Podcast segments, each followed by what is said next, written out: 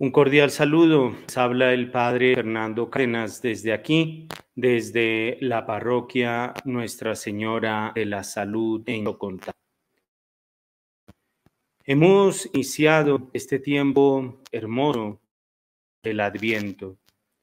Un tiempo que, como ha dicho el Papa Benedicto XVI, debe caracterizar toda la existencia cristiana, que nosotros los cristianos católicos estamos esperando la venida de Jesucristo. No solamente la estamos esperando, sino que la pedimos. Venga a nosotros reino, Señor. Y hay que tener en cuenta, como lo dice un padre de iglesia, San Cirilo, allá por eh, cerca del siglo III, cuarto, él dice que en, Cristo casi todo se presenta en una doble dimensión. Por un lado, presenta su primera venida, una venida en la sencillez, en lo oculto, pobreza de un pesebre. Pero hay otra dimensión, que es la segunda venida de nuestro Señor Jesucristo donde ya no será oculta, sino que será pública. Una manifestación ya no la sencillez, la pobreza, sino la majestuosidad rodeado por los ángeles. Dice San Cirilo que la segunda venida de nuestro Señor será en el esplendor de su gloria que se realizará en el futuro. Y en esta eh, doble mención, en estos dos momentos que cronológicamente son distantes, la primera venida ya en, lo, en, Pesebre y la segunda venida con su manifestación gloriosa, pues cronológicamente son distantes. Ya han pasado dos mil años de la primera venida de nuestro Señor Jesucristo y no se nos es dado saber cuándo volverá en su segunda venida nuestro Señor. No se nos es dado saber cuándo ocurrirá esa segunda manifestación gloriosa de nuestro Señor Jesucristo. Todos nosotros estamos esperando la vuelta, el regreso, la venida de Jesucristo. Y esto nos lleva a reflexionar sobre un aspecto que creo yo poco, nada consideramos, mucho menos en el tiempo de la Navidad. Es la relación entre el tiempo presente, el tiempo de la iglesia, el reino de Cristo y el futuro nos espera.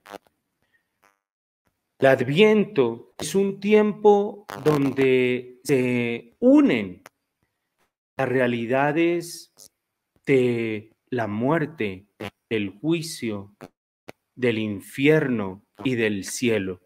Esto que antiguamente se llamaba, o pues se sigue llamando, pero se predicaba con más insistencia, los novísimos, la muerte, el juicio, el infierno y el cielo. Juan Pablo II dice que hoy día como cierto temor predicar sobre esto, pero es una gran necesidad. Creo que en el tiempo de Adviento algunos dirán, pero Padre, ¿por qué si, si estamos celebrando el nacimiento Hijo de Dios, ¿por qué vamos a hablar de algo que no nos gusta? La muerte. Porque iremos a dedicar algunos programas a hablar sobre estas realidades que se manifiestan desde la venida de nuestro Señor Jesucristo. La otra cara del adviento que no vemos es precisamente la muerte y las realidades eternas. Y creo yo que es muy importante para vivir un buen adviento, pues considerar estas realidades eternas. Porque Cristo ha venido a abrirnos, a darnos vida eterna. Si nosotros nos quedamos en la superficialidad y solamente me refiero aquí a los oyentes de Radio María, que, que no nos quedamos en, en, la superficialidad de, de, los regalos y, y los shows de Navidad. No, que podemos celebrar la Navidad, poner el niño en el pesebre, eh, celebrar la novena o las posadas en otros países, pero sin, sin ir más allá, sin meditar y profundizar este mensaje de las realidades eternas que nos presenta el Adviento. Muchas personas creen que el Adviento es solo una etapa para preparar la Navidad, solo como este tiempo litúrgico, pues dura unas semanas ya. Pero el adviento es un tiempo de preparación también para la segunda venida. Porque recordemos, en Cristo casi todo se da en una doble dimensión.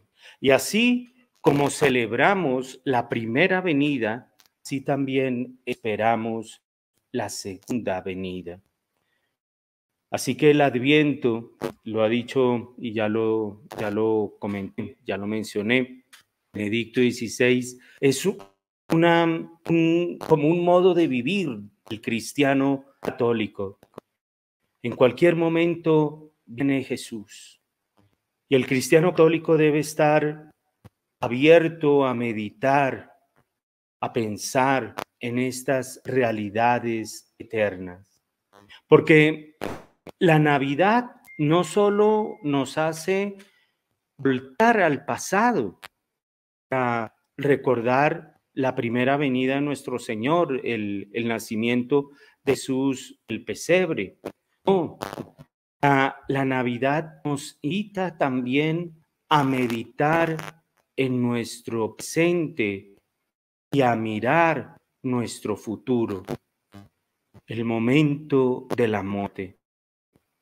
Por eso también San Cirilo, él dice, no nos detengamos solo en la primera venida, sino esperemos ansiosamente la segunda. Y por eso quisiera meditar con ustedes un poco sobre esto, la muerte, en el tiempo de Adviento. Pues que eh, San, Gregorio de Niza, él decía que este niño que nace vino para morir. San Agustín, él menciona lo siguiente y lo leo textualmente. Cuando un hombre nace, se hacen muchas hipótesis Tal vez sea hermoso, tal vez sea feo, tal vez sea rico, tal vez sea pobre, tal vez vivirá mucho tiempo, tal vez no. Pero de nadie se dice, tal vez muera o tal vez no muera. Cuando nace un niño, hacemos todas esas eh, cavilaciones y lanzamos, va a ser un niño hermoso, va a ser alto, va a ser eh, pobre, va a ser bueno pero de nadie se dice, tal vez va a morir. Y San Agustín continúa diciendo, esta es la única cosa absolutamente segura. Y eso no se, no se habla. Cuando sabemos que uno está enfermo de hidropesía, en ese momento en el momento, en los tiempos de San Agustín, pues era algo mortal. Entonces por eso él escribe esto. Cuando sabemos que uno está enfermo de hidropesía, decimos, pobre hombre, debe morir, está condenado, no hay remedio. Pero no deberíamos decir lo mismo de uno que nace. Y, si uno eh, examina bien estas frases de San Agustín, son muy osadas. ¿No deberíamos decir esto de uno que nace? Está condenado a morir. ¿Qué importa si en un tiempo o en un tiempo más largo o un poco más corto va a morir? Es lo único seguro que tenemos aquí en esta vida. La muerte, continúa San Agustín, es la enfermedad mortal que se contrae al nacer. Muerte la enfermedad mortal que se contrae al nacer. Y estamos preparándonos para el nacimiento, para la primera venida del Hijo de Dios. Desde ahí, no solamente desde la cruz, sino desde ahí, Jesús comenzó a asumir todas estas enfermedades que nosotros tenemos. También este pensador, Tanti Alighieri, este que escribió la Divina Comedia, dice que la vida es un vivir, es un correr a la muerte. La vida es un vivir, es un correr a muerte.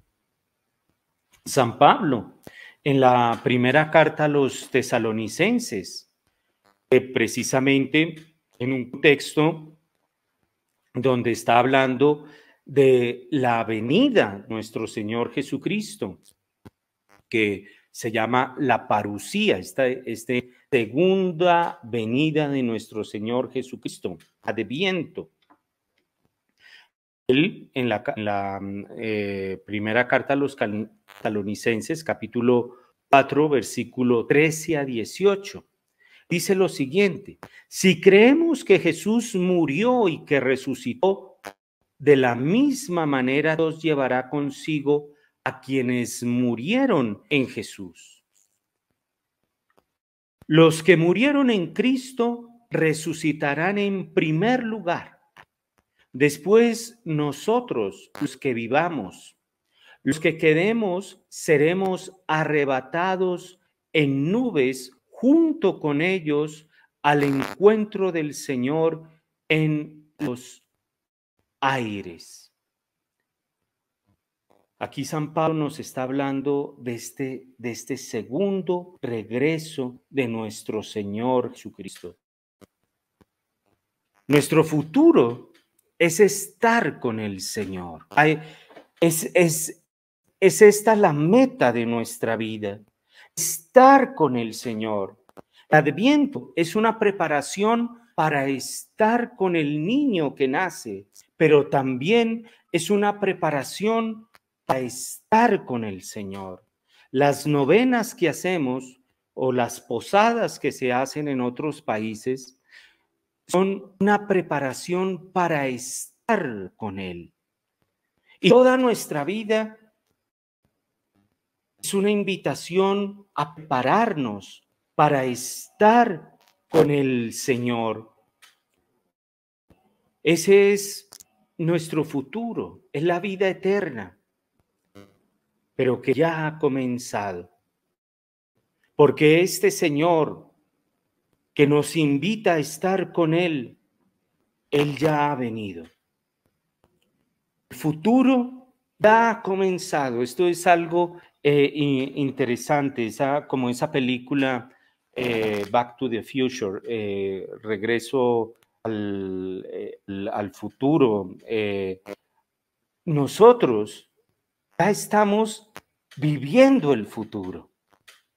Esto es algo maravilloso. Salimos de este espacio, de este tiempo, y ya de alguna manera estamos viviendo el futuro. Solamente quien puede reconocer una gran esperanza en la muerte. Esto lo dice el Papa Benedicto XVI en encíclica sobre la esperanza, Spei Salvi. Valdría la pena volverla a leer, a estudiar. Dice lo siguiente allá en, eh, spe y salvi. Solamente quien puede reconocer una gran esperanza en la muerte. Benedicto XVI habla de una gran esperanza en la muerte. Y esto como que nos resulta chocante. ¿Cómo se puede hablar de una gran esperanza en algo que nos choca, en algo que va en contra de nuestra naturaleza? Pablo II, en su último libro, Cruzando el umbral de la, de la esperanza, él dice que aquel que tiene esta esperanza en la muerte, una gran esperanza en la muerte, puede vivir una vida a partir de la esperanza. Es que si no hay esta, esta gran esperanza en la muerte, pues somos los hombres más desdichados. Todo se acaba aquí. Todo muere aquí. Pero cuando hay una gran esperanza en ese momento, al cual todos estamos condenados desde el momento de ser, según San Agustín, entonces podemos vivir una vida a partir de la esperanza. La vida en la tierra y, sigo leyendo a Juan Pablo II en su libro Cruzando el umbral de la esperanza. La vida en la tierra es solo una preparación para la otra vida. Es un continuo prepararnos. La vida cristiana es un continuo prepararnos. Por eso estas prácticas de adviento, insisto, nos ayudan a prepararnos para estar con el Señor. La novena, las posadas, hagámoslas bien. Porque es algo que no, me sirve a mí para prepararme para estar con el Señor. Es una preparación para que nos espere después. No dejemos ni un solo momento de nuestra vida de dejar de prepararnos para el encuentro con el Señor. Desde aquí, ya lo dije, estamos viviendo ya el futuro. Esa preparación, Juan Pablo II dice, es muy corta, cortísima, si la comparamos con la medida de la eternidad, la cual es, la, la cual es infinita. Ahora que murió este este hombre que, bueno, Dios lo tenga en su misericordia, Henry Kissinger, vivió 100 años, pero comparados 100 años con la eternidad, eso es nada. La vida que Dios nos da para prepararnos. Es muy corta, es muy corta. Y estar parados debe servirnos esta vida para eso, para prepararnos. Y estar preparados significa, como decía San Francisco de Sales, y continuó citando a Juan Pablo II, vivir cada día como si fuera el último día de nuestra vida en la tierra. Se hizo, en alguna ocasión se hizo una como un estudio mm, o mm, una encuesta de, las personas que estaban en el lecho de muerte, de qué les hubiera gustado hacer, qué hicieron. Entonces, ahí salen una serie de respuestas muy interesantes. Me gustaría haberle dicho que lo amo. Me gustaría haber pasado más tiempo con él. Me gustaría haber perdonado. Me gustaría haber hecho ese viaje por miedo no hice. Me gustaría haber dejado estar siempre en la oficina para dedicar más tiempo a mi familia. Porque si nos preparamos, San Francisco de Sales, nos preparamos como si fuera el último día, cada día, el último día. Y pongámoslo en una perspectiva un poco dramática. Si hoy fuera el último día que vieras a tus hijos, si hoy fuera el último día que vieras a tu papá, a tu mamá, a tu esposo, a tu esposa, ¿cómo lo vivirías? Yo creo que pasaríamos muchas dificultades, contrariedades, serían algo que no tiene el peso que le damos. Considerar esto creo que nos hace vivir mucho mejor. Pensar que en cualquier momento, que en cualquier día puede sobrevenirnos el final. Aquí una anécdota muy interesante. Un sacerdote en Buenos Aires, él tenía la clase en el seminario allá en Buenos Aires a las 7 de la mañana. Eh, pues lo oí. Él llegaba unos minutos antes de las 7 para comenzar a preparar la clase.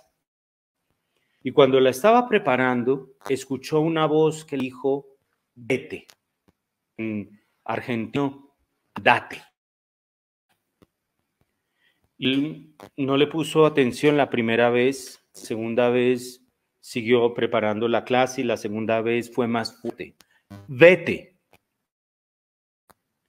Y él ya dejó de preparar la clase, salió, tomó un teléfono, llamó a un amigo, le dijo, recógeme aquí en el seminario, el amigo fue, le dice, no sé, me va a pasar algo, no sé qué es, pues llévame al hospital.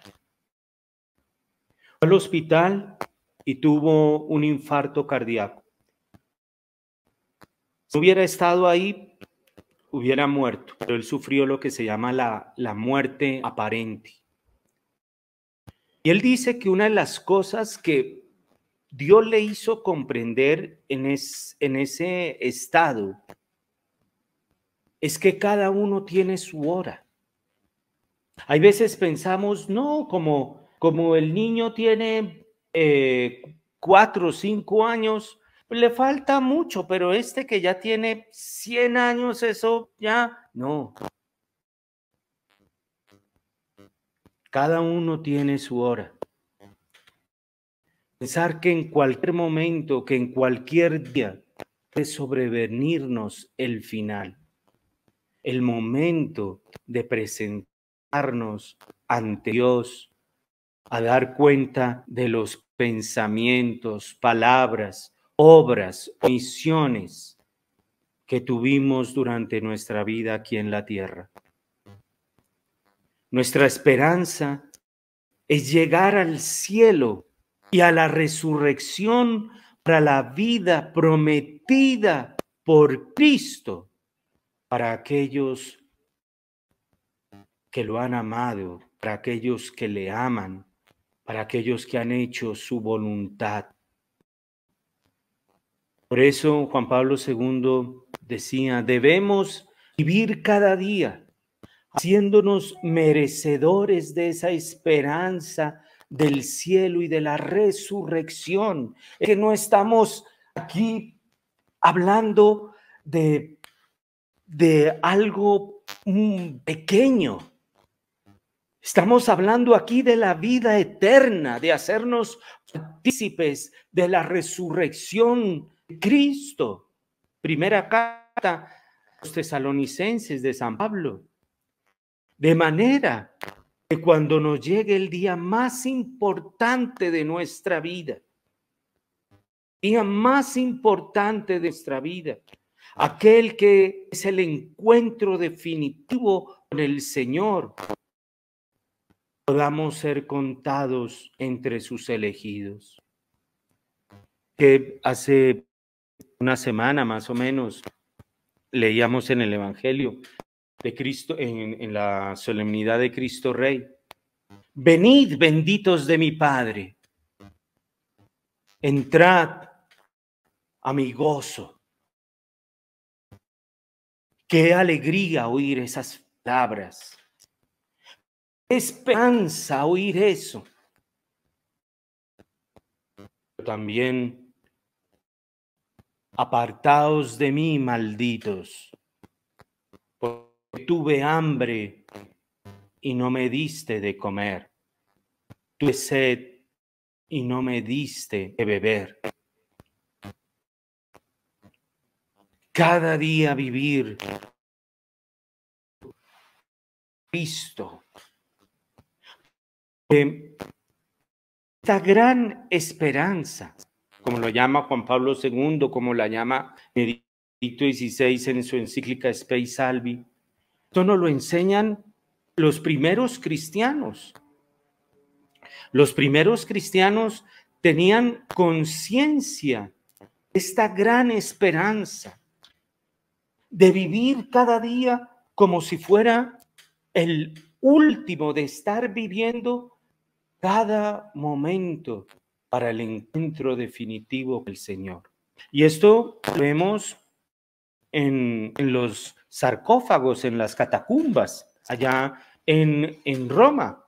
Y esto es algo que también Benedicto XVI en su encíclica Spei Salvi habla, que es una enseñanza para nosotros. dice que eh, en los sarcófagos se han encontrado, y ya desde el siglo III, se han encontrado sarcófagos eh, donde la realidad de la muerte y se, se reflexiona sobre esta realidad.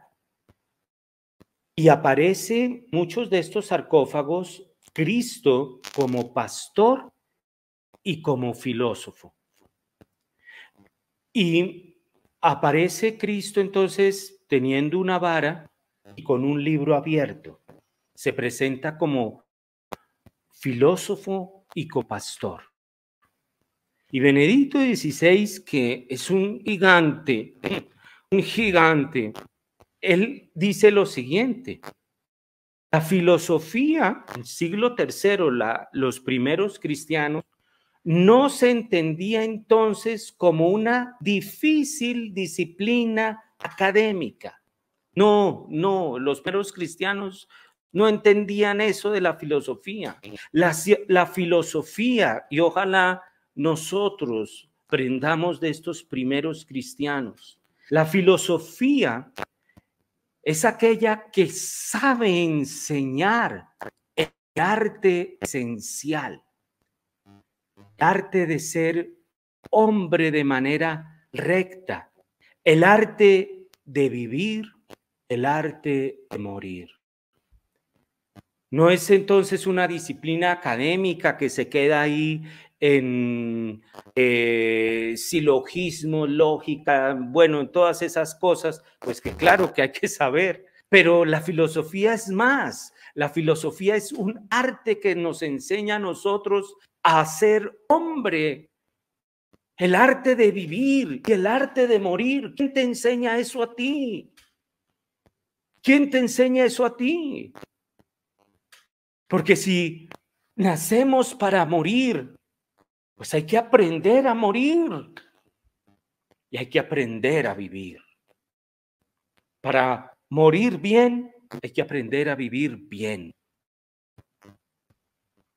Y esto contraponía esta, esta, esta idea de los, eh, cristianos a los filósofos charlatanes, dice eh, Benedicto XVI, que no aprendían nada sobre el verdadero sentido de vivir. Y eso no solamente en el siglo III. Hoy día, ¿cuántos filósofos charlatanes que no tienen ni idea del arte de vivir, del arte de morir?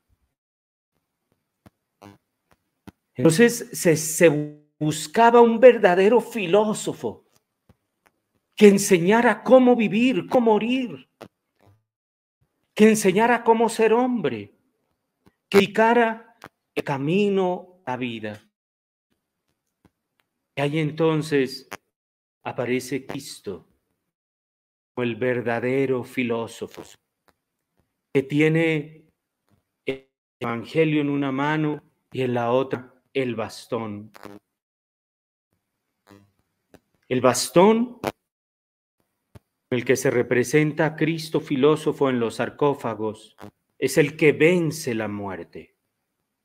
Y el Evangelio representa la verdad que los filósofos habían buscado y que no habían encontrado. Cristo entonces es aquel que nos dice qué es el hombre y qué debe hacer verdaderamente como hombre. Juan Pablo II, su encíclica Redemptor Hominis, nos va a decir, Cristo le enseña al hombre ser hombre. Pero como no estamos siguiendo a Cristo, sino que estamos siguiendo al charlatán que aparezca ahí, entonces no sabemos qué, qué es el hombre, no sabemos vivir como hombres y no sabemos morir como hombres.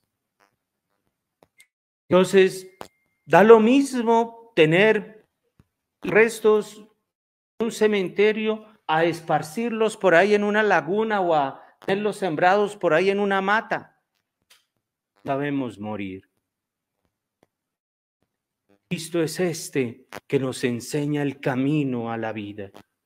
Él es el camino, Él es la verdad y por eso también es la vida.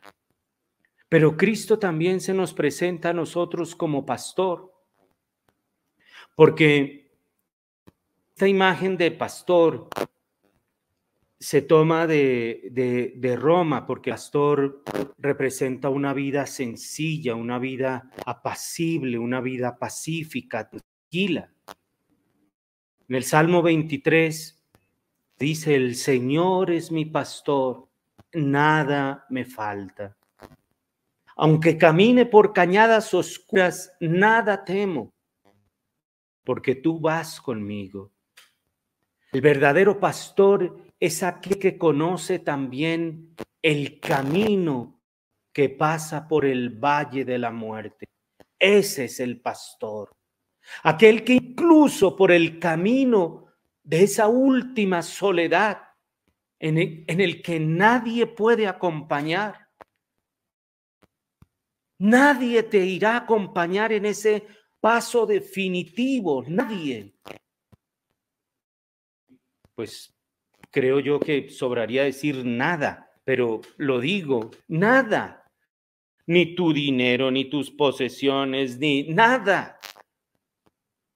Es el camino de la última soledad en el que nadie puede acompañar.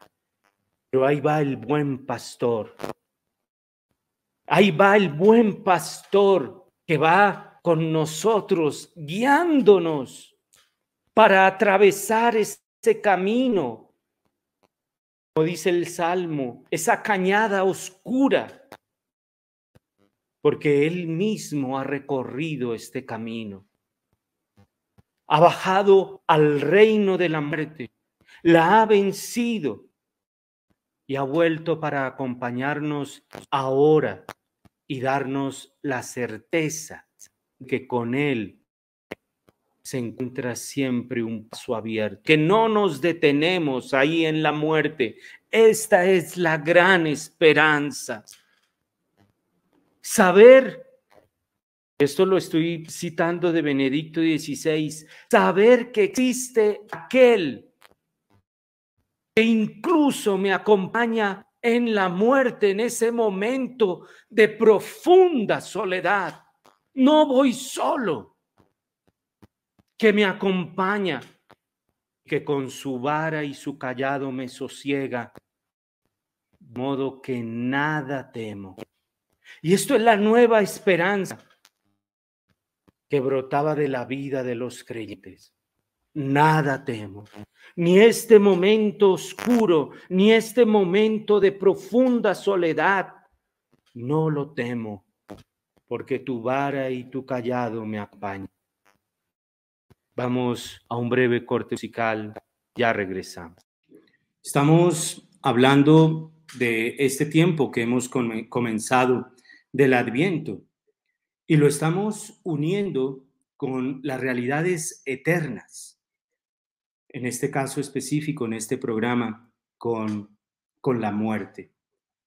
La muerte que en palabras de San Agustín es una enfermedad que se contrae desde el nacimiento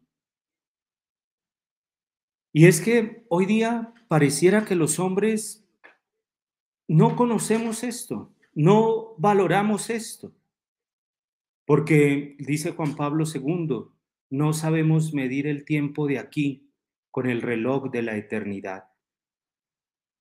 Y así nos encuentra la gran esperanza. Es simplemente ir de día en día sin saber que nos aguarda una gran esperanza sin buscarla, sin prepararse para ello. Este filósofo, Martín Heidegger, él decía que el hombre es un ser para la muerte. Terrible. Porque lo que significa es que el hombre, o mejor, que la vida, la vida del hombre es muerte. Dostoyevsky en su libro Los hermanos Karamazov, eh, que parece, por lo que entiendo, él relata ahí una experiencia de, su vida, porque Dostoyevsky fue acusado de, de traición, de conspirar contra el Estado. Y entonces en, en, esta obra, Los hermanos Karamazov, él eh, menciona que eh, o describe algo de la vida. La vida es simplemente un transitar por el callejón de la muerte, donde uno va pasando de celda en celda y donde millones de personas lo van viendo hasta llegar a ese momento de la muerte. En, los Estados Unidos, donde hay, eh, en los estados eh, donde todavía se aplica la pena de muerte, terrible, eh, hay un pabellón especial habilitado para aquellas personas que son condenados a, la pena de muerte. Entonces, según la visión de Dostoyevsky, todos estamos en ese, en ese pabellón. Todos. Y vamos pasando de celda en celda hasta que nos llamen. Es esta visión que presenta el Evangelio de San Lucas en el capítulo 12. Alma mía, tienes muchos bienes a tu disposición para muchos años. Descansa, come, bebe y diviértete. Comamos y bebamos que mañana moriremos. Y es que, por un lado, esto resulta una paradoja. El hombre, el hombre es lleno de paradojas. Porque por un lado, nos duele la muerte, no, rechazamos la muerte. Es algo contra lo cual luchamos. Nos duele la muerte de nuestros seres queridos. Pero por el otro lado, nos cansa la vida ilimitada. Cuando uno habla con personas ya de cierta edad, ellos dicen, ya déjenme descansar. Juan Pablo II decían, ya déjenme ir a la casa del Padre.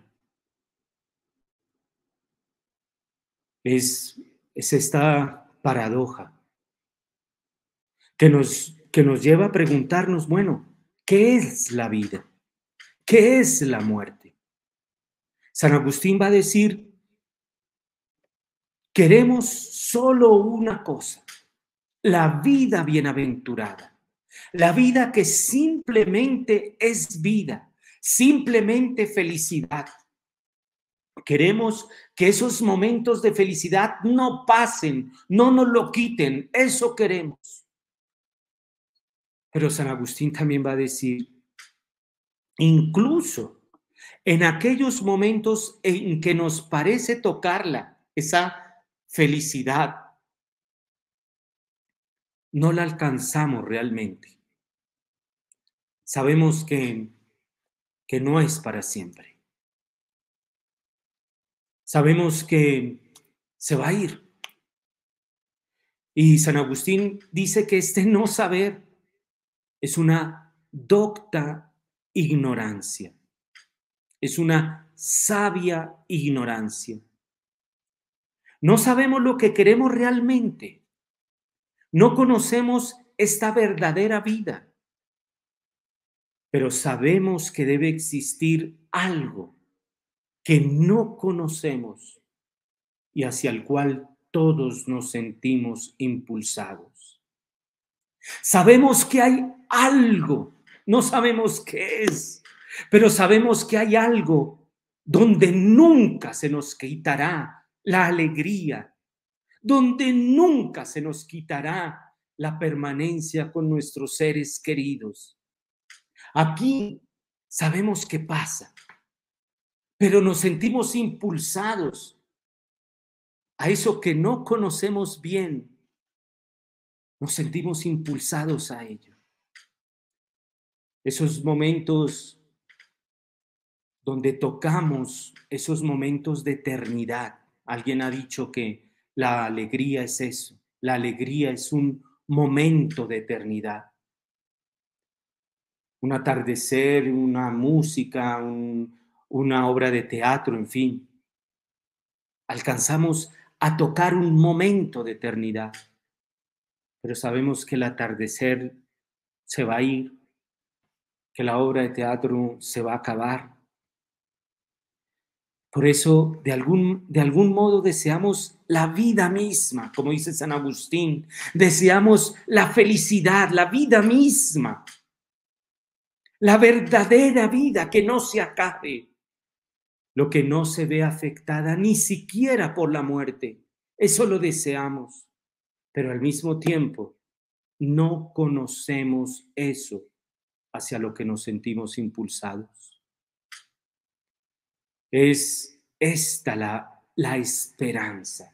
Esto que alcanzamos a tocar, pero sabemos que todavía no es, pero nos sentimos impulsados. Por eso es la gran esperanza.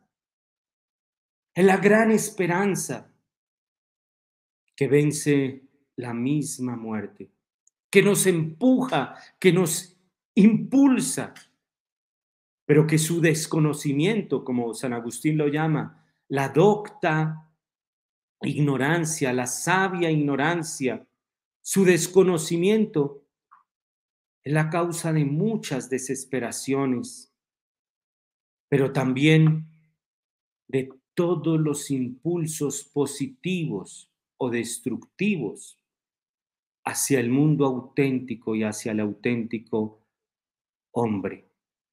Benedicto XVI dice lo siguiente en su encíclica Spei Salvi. Podemos solamente tratar de salir con nuestro pensamiento de la temporalidad a la que estamos sujetos y augurar de algún modo que la eternidad no sea un continuo sucederse de días en el calendario, porque eso cansa. Cambie la hoja del calendario, cambie la hoja de agenda, eso cansa. Es el momento pleno de satisfacción en el cual la totalidad nos abraza y nosotros abrazamos la totalidad. Sería, son palabras de Benedicto XVI, sería el momento de sumergirse en el océano del amor infinito, en el cual el tiempo, el antes y el después ya no existe. Es un presente continuo. Podemos únicamente, Benedicto dice, podemos únicamente tratar de pensar que este momento es la vida en sentido pleno. A mí me, me, encanta el mar. Y cuando voy al mar me quedo horas en el mar. Pero me toca salirme del mar. porque me quemo, porque ya no puedo quedarme todo el tiempo en el mar. Pero habrá un momento en que estaré en ese océano infinito del amor donde ya no tendré que salirme, donde será un eterno presente. Pensar que este momento en la vida en sentido pleno, sumergirse siempre de nuevo en la inmensidad del ser que nos desborda de alegría. San Pablo, ni el ojo vio, ni el oído escuchó, ni la mente alcanzó a imaginar lo que Dios le tiene preparado para aquellos que lo aman. Es la gran esperanza a la cual nos sentimos impulsados. Qué tristeza tener esa concepción de la vida, donde aquí nacemos para morir, sin esperanza. Qué tristeza, qué, yo no sé, es, es, es un, un don que Dios le da a uno.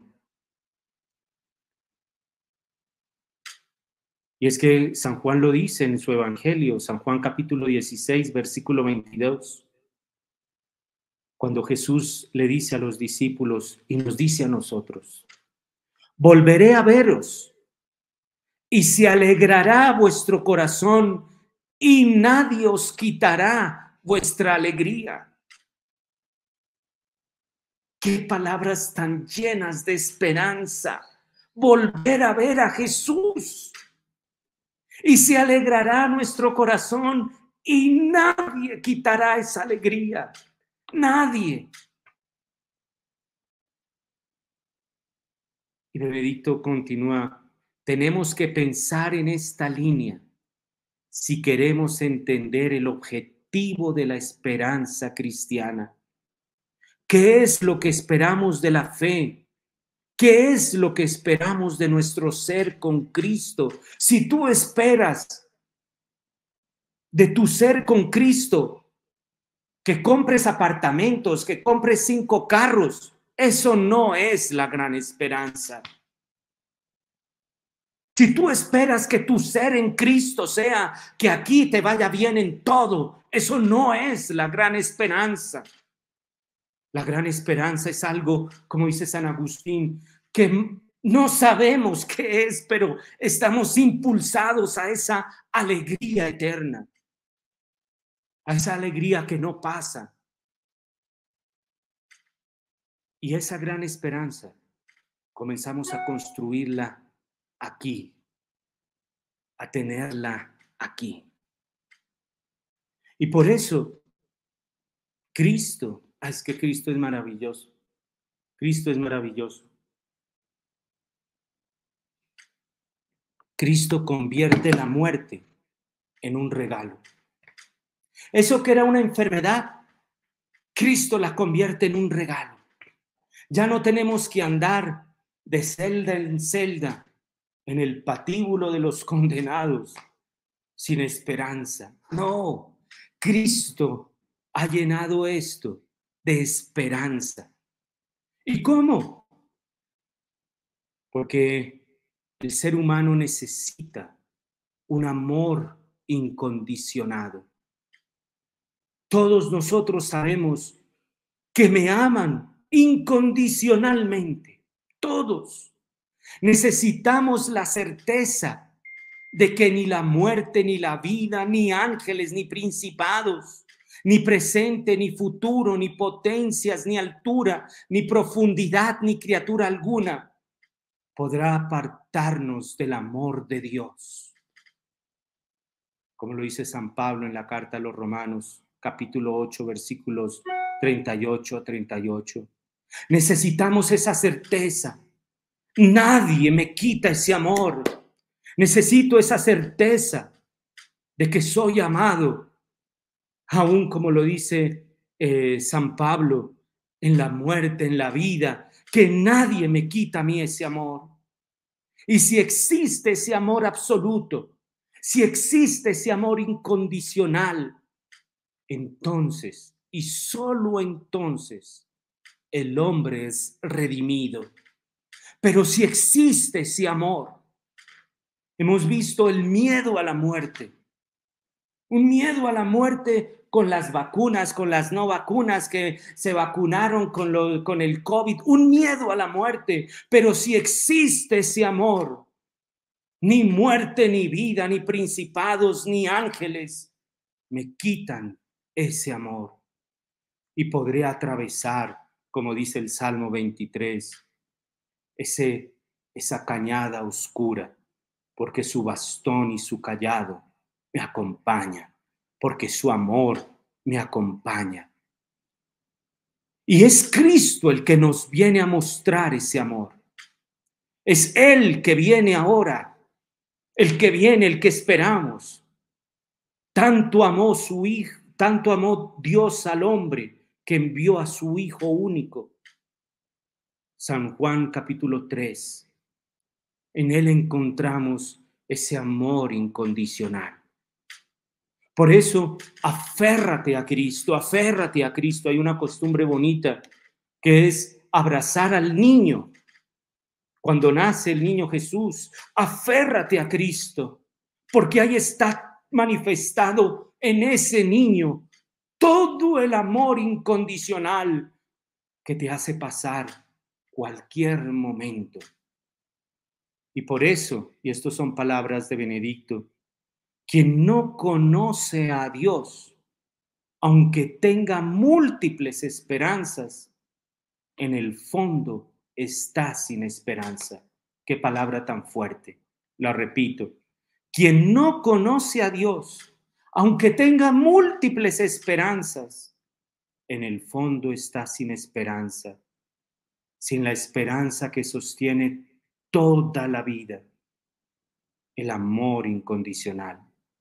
La gran esperanza del hombre que resiste a pesar de desilusiones, que resiste a pesar de tribulaciones, de dificultades, de dolores. La gran esperanza es que el amor de Cristo me acompaña.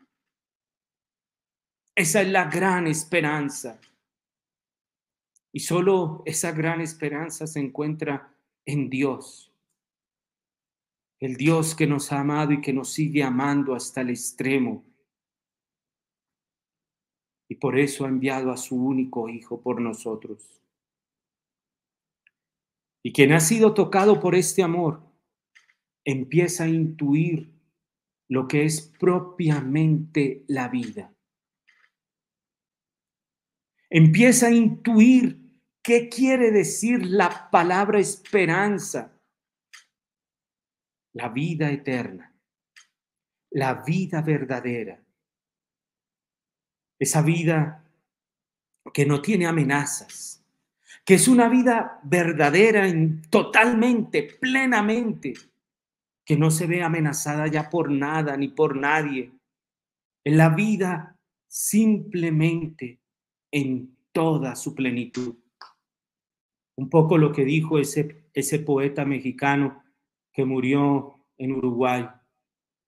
Vida, nada te debo. Vida, nada me debes. Esta es la vida eterna, le dice nuestro Señor, Juan capítulo 17. Que te conozcan a ti, único Dios verdadero, y a tu enviado Jesucristo Por eso, si estamos en relación con aquel que no muere, con aquel que me acompaña ese momento de soledad, porque Él lo ha pasado, entonces estamos en la vida, vivimos. Que caminar con Cristo es vivir en el futuro y los ángeles nos traen este mensaje de amor. Esta gran alegría, les dicen los ángeles a los pastores, os anuncio una gran alegría, que es la manifestación del amor de Dios en su Hijo Jesucristo. Una gran alegría que ya nadie nos la quita porque Cristo ya no se va, porque Cristo ha venido a quedarse y porque Cristo ha venido a caminar contigo. que en este tiempo de Adviento nos preparemos para esto. Nos preparemos para este gran amor que se manifiesta en su Hijo Jesucristo. Si Dios lo permite, seguiremos hablando de estas realidades eternas en este tiempo de Adviento. Que Dios los bendiga.